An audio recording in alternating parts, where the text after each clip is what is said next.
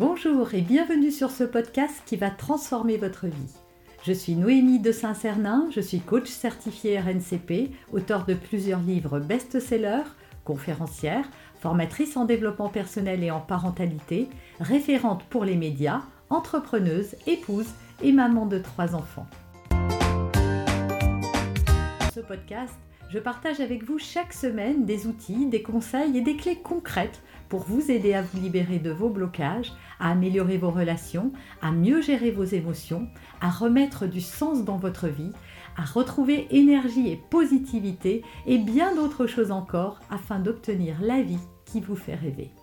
Bonjour, je suis Noémie de Saint-Cernin, votre coach en développement personnel et en parentalité. On va parler scolarité, intelligence, mathématiques aujourd'hui, des sujets qui, euh, a priori, n'ont rien à faire en développement personnel et pourtant, on va voir aujourd'hui, est-ce que vraiment il y a des gens nuls en maths et d'autres meilleurs euh, euh, en littérature? Voilà, les littéraires, les mathématiques, comme on l'entend souvent. Est-ce que c'est une fatalité? Est-ce qu'il ne se cache pas des choses plus neuroscientifique derrière tout ça, eh bien c'est ce que je vous propose de découvrir dans cette nouvelle vidéo. Mais juste avant, je vous propose de télécharger gratuitement mon coffret. Le lien pour euh, y avoir accès apparaît sur la vidéo, en commentaire et en descriptif. Alors, y a-t-il des personnes plus qualifiées pour être bonnes en mathématiques et des gens nuls en maths? Alors, il faut savoir qu'en fait, la croyance, c'est une croyance, hein, c'est ce qu'on appelle un stéréotype. On pense que parce qu'il est convenu de dire que certaines personnes seraient plus qualifiées pour telle ou telle chose et on évalue ça à l'aune des premiers pas que l'on fait en mathématiques et, vous allez voir qu'il y a une véritable raison à cela, c'est qu'on va juger nos enfants, euh, ou on va nous juger nous quand on était enfant, d'être plutôt bon ou pas bon, et c'est souvent des étiquettes que l'on va coller sur l'enfant qui vont renforcer ce sentiment. Sachez que ça reste une croyance et qu'une croyance peut être détruite.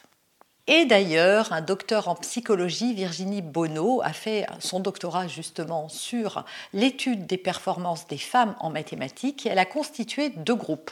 Un groupe dans lequel il y avait des hommes et des femmes et où on avait entretenu la croyance que les femmes étaient moins bonnes que les hommes en mathématiques et qu'elles avaient plus de difficultés. Et puis, on a constitué un autre groupe homogène lui aussi, dans lequel on a au contraire, on s'est montré bienveillant et on n'a pas collé ces croyances-là. Résultat, on a donné exactement les mêmes exercices aux deux groupes et dans le premier groupe, les résultats des femmes ont été très inférieurs aux résultats du deuxième groupe. Cela prouve que quand on pose une étiquette, et je ne cesserai de vous le dire, sur un enfant, eh bien, il finit par donner raison à son cerveau qui finit par dire nul. C'est-à-dire qu'à force qu'on lui dise ah bah toi t'es pas bon en mathématiques, ah t'es comme ton ton père, euh, t'es pas doué pour les maths, ou alors on dit pas ça mais on dit toi t'es surtout littéraire, ceci euh, induisant que l'enfant n'est pas bon en mathématiques, et ce qui revient exactement au même, c'est juste dire dit autrement eh bien l'enfant va finir par se fabriquer une croyance à force d'entendre que il n'est pas bon, il n'y arrive pas, il comprend pas assez bien, il n'a pas un esprit assez cartésien, assez logique. Il l'entend à la maison, il l'entend peut-être à l'école, et puis en plus, il voit que effectivement, bah, il y arrive moins que les autres, qu'il faut qu'il travaille plus, qu'il a une moins bonne compréhension à l'école, et il va finir par fabriquer ce stéréotype et cette croyance qui est je suis nul en maths ou je n'y arrive pas ou les maths c'est pas pour moi ou je ne suis pas capable de. Résultat, il va continuer à se comporter pour continuer à donner raison à son cerveau. Et donc, je suis nul en maths et dont le cerveau va dire n'essaie même pas. Et ça, c'est pas de moi, c'est d'un autre docteur en neurosciences et en neurobiologie qui s'appelle Idriss Aberkan et qui lui explique qu'en fait, quand on a été soumis, quand on était petit, à des formules mathématiques, à des exercices mathématiques et qu'on a eu du mal à les faire, eh bien le cerveau va fabriquer de la douleur, de la souffrance. C'est ce que fait notre cerveau en fait. Il est là aussi pour nous éviter de souffrir. Donc il va toujours vers ce qui lui donne le moins d'effort et le moins de souffrance. Donc si on a passé des heures à essayer de comprendre un exercice, si on a mis du temps et qu'on s'est retrouvé en échec par rapport à ça, c'est pas agréable. Si on a vu que malgré tous les efforts qu'on faisait, on n'obtenait pas les bons résultats, eh bien ça crée de la souffrance. Résultat, quand on va nous présenter des mathématiques, il va y avoir quelque chose qui s'active dans votre cerveau qui dit n'essaie même pas, c'est trop difficile, de toute façon, tu n'y arriveras pas. Et ce qu'il faut savoir en réalité, c'est que les mathématiques arrivent beaucoup trop tôt pour certains enfants. Ça veut dire quoi? Ça veut dire que les enfants ne se développent pas tous de la même manière. Et vous êtes bien d'accord pour dire que c'est pas parce qu'un enfant ne marche toujours pas à 17 mois qu'il est nul en marche. Ce n'est pas parce qu'un enfant ne parle pas encore assez bien à 2 ans qu'il est nul en littérature ou en français. D'ailleurs, Albert Einstein n'a pas parlé avant l'âge de 3 ou 4 ans et il y a des sportifs de très haut niveau qui ont marché très très tard ou sans doute des danseurs classiques également.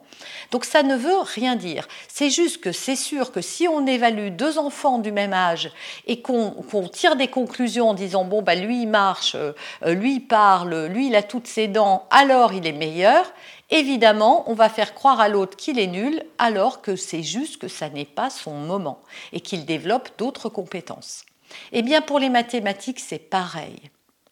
On met nos enfants dans des classes en estimant que tous les enfants nés telle année doivent être dans la même classe et savoir faire exactement la même chose. Sachant que pour certains enfants, il y a déjà un écart de près de 11 mois entre les plus âgés et les plus jeunes, mais qu'en plus, au niveau cérébral, il peut y avoir un retard de un an. Pas parce que l'enfant est en retard, mais parce qu'il va mettre plus de temps à développer certaines formes d'intelligence, qui, je vous le rappelle, sont au nombre de 8 et j'ai déjà fait une vidéo là-dessus donc je ne vous les rappelle pas ici. Mais pour certains enfants, il va falloir plus de temps pour que les mathématiques soient bien intégrées. Pourquoi? Eh bien parce que la partie du cerveau, celle-ci, qu'on appelle le cortex préfrontal, et qui est justement le siège de la rationalité, de l'analyse, euh, de la logique, etc., donc très utile pour les mathématiques, va, être, va, va avoir une croissance très très lente puisqu'on estime qu'elle sera euh, à maturité à l'âge de 25 ans. Alors bien sûr, c'est pas, on ne parle pas de zéro et à 25 ans, c'est fini. Ça va être progressif. Et pour certains enfants, cette partie-là va se développer un peu plus vite que chez d'autres enfants. Résultat, quand on va présenter des mathématiques à ces enfants-là, ça va être plus facile. Mais pour d'autres, ça arrive beaucoup trop tôt. Donc non, tous les enfants ne sont pas nuls en mathématiques, simplement, ils ne sont pas encore prêts les mathématiques. Mais il y a encore une autre raison. Et cette raison, c'est que nous avons tous des goûts et des appétences pour certaines choses. Effectivement, sur ces huit formes d'intelligence, certaines vont se développer plus vite, mais pas parce qu'on n'est pas capable de développer les autres, mais parce qu'il va y avoir de l'intérêt et l'intérêt de l'enfant pour la matière. Donc en réalité, c'est la motivation de votre enfant aussi qui va faire qu'il va développer plus de compétences en mathématiques ou en littérature. Si votre enfant aime lire et qu'il adore découvrir, euh, voir des histoires, il ne va pas se forcer à prendre un livre.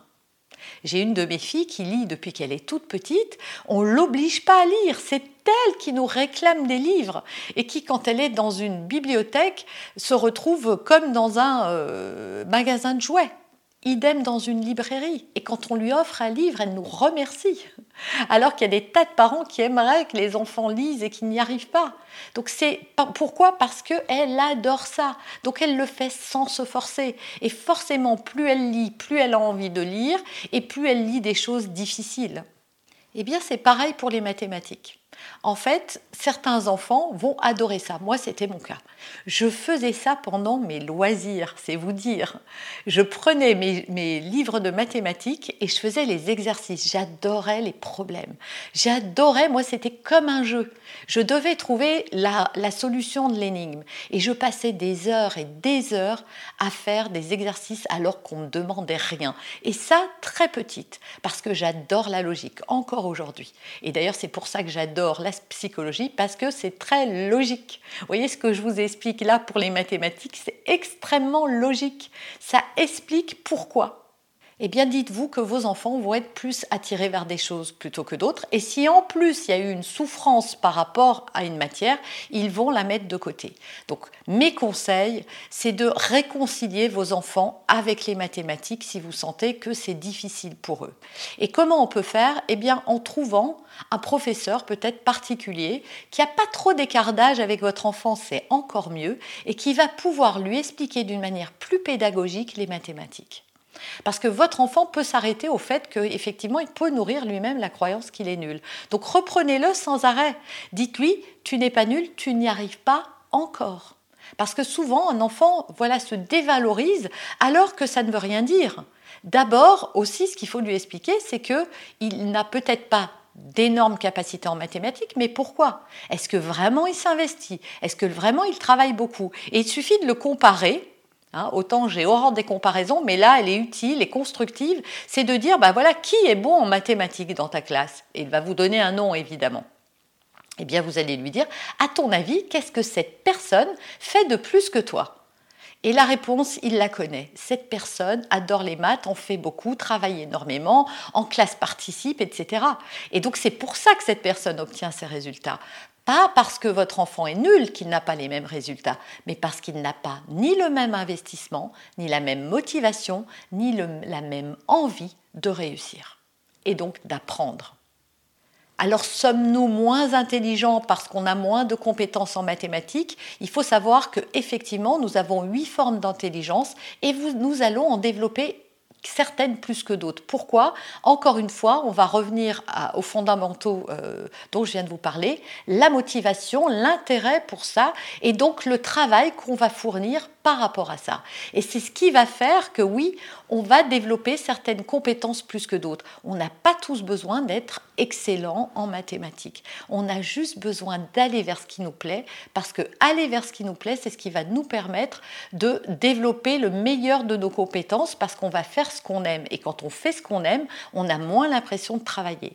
Alors oui, je sais que scolairement en France, les mathématiques sont valorisées. Voilà, les matières scientifiques sont mises sur un piédestal et que votre enfant a besoin pour faire sa scolarité, eh bien d'avoir un socle mathématique euh, assez solide ou assez complet ou en tout cas au moins atteindre certaines notes. Donc c'est pour ça que je vous ai donné cette ressource du cours particulier pour le rassurer, hein, qui n'est pas là pour le faire travailler en mathématiques pour qu'il ait de meilleures notes. Non, votre objectif, ça doit être de rendre les mathématiques accessibles pour lui. Et c'est pour ça que ces cours-là, il vaut mieux les commencer au collège, quand votre enfant aura un cerveau un peu plus mature et qu'il sera plus en capacité d'accueillir euh, ces raisonnements logiques. Vous avez aimé cet épisode? Abonnez-vous pour être informé de toutes mes futures publications. Laissez un avis 5 étoiles sur la plateforme que vous utilisez et un commentaire afin de m'aider à diffuser mes graines de conscience et de bienveillance à d'autres personnes. Vous pouvez aussi, si vous en avez envie, partager ce podcast à vos amis. Merci, merci d'avance pour votre soutien. Pour aller plus loin, vous pouvez me retrouver sur ma chaîne YouTube, mon site internet et mes réseaux sociaux. Ils portent mon nom, Noémie de Saint-Cernin. Et si vous souhaitez aller plus loin et vous faire accompagner, venez rejoindre mes programmes de coaching et mes accompagnements. Tout est indiqué sur mon site internet www.noémie-de-saint-cernin.com dans la rubrique Mes coachings et formations. Vous pourrez également télécharger gratuitement les coffrets cadeaux que j'ai spécialement concoctés pour vous. À très bientôt